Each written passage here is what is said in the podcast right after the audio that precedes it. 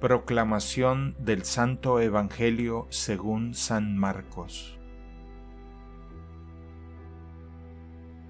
En aquel tiempo Jesús subió al monte, llamó a los que él quiso y ellos lo siguieron. Constituyó a doce para que se quedaran con él, para mandarlos a predicar y para que tuvieran el poder de expulsar a los demonios. Constituyó entonces a los doce, a Simón, al cual le impuso el nombre de Pedro. Después a Santiago y a Juan, hijos de Zebedeo, a quienes dio el nombre de Boanerges, es decir, hijos del trueno.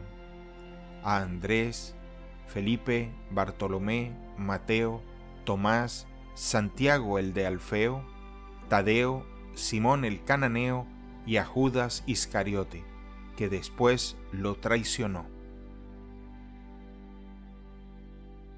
Palabra del Señor.